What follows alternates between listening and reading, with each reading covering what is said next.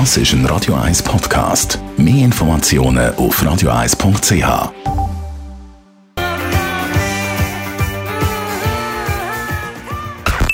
Best auf Morgenshow. Auf dem Weg zum Oscar hat es heute die Schauspiellektion Sterben gegeben. Das mit dem Schauspiellehrer Marco Hausemann-Gilardi. Dort ist es ganz wichtig, dass der Schauspieler eine Ursache herstellen kann, wo immer der Schmerz oder das Sterben, was auch immer zu dem Sterben führt, kann glaubhaft machen. Dann ist der Digitalexperte von Comparis, der Jean-Claude Frick, an der gestrigen Samsung Keynote zu London bei der Vorstellung vom ersten faltbaren Handy. Und das Falt-Handy fällt eben nicht nur wegen dem Falten auf. Der Preis, das war ein ziemlicher Schocker. Der Preis ist rund 2000 Franken.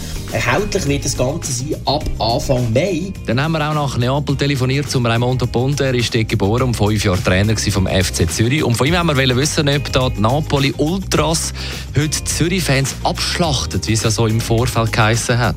Nein, ich glaube nicht. Erstens wird es nicht so viele Leute haben, weil im Moment ist halt Napoli so weit weg in der Meisterschaft von, von Juventus weg, dass das Interesse eigentlich ein wenig da ist. Es hat im letzten Match nur 15.000 Zuschauer gehabt und jetzt werden vielleicht nicht so viel sein und dann wird es kein Problem sein. Und wir haben sie an die Swiss Moto geschickt, dem grössten Schweizer Treffpunkt der TÜV-Branche. Auch mit dem Messeleiter Yves Vollenweider darüber geredet, zum Beispiel, dass es auch immer mehr Elektro-TÜVs gibt.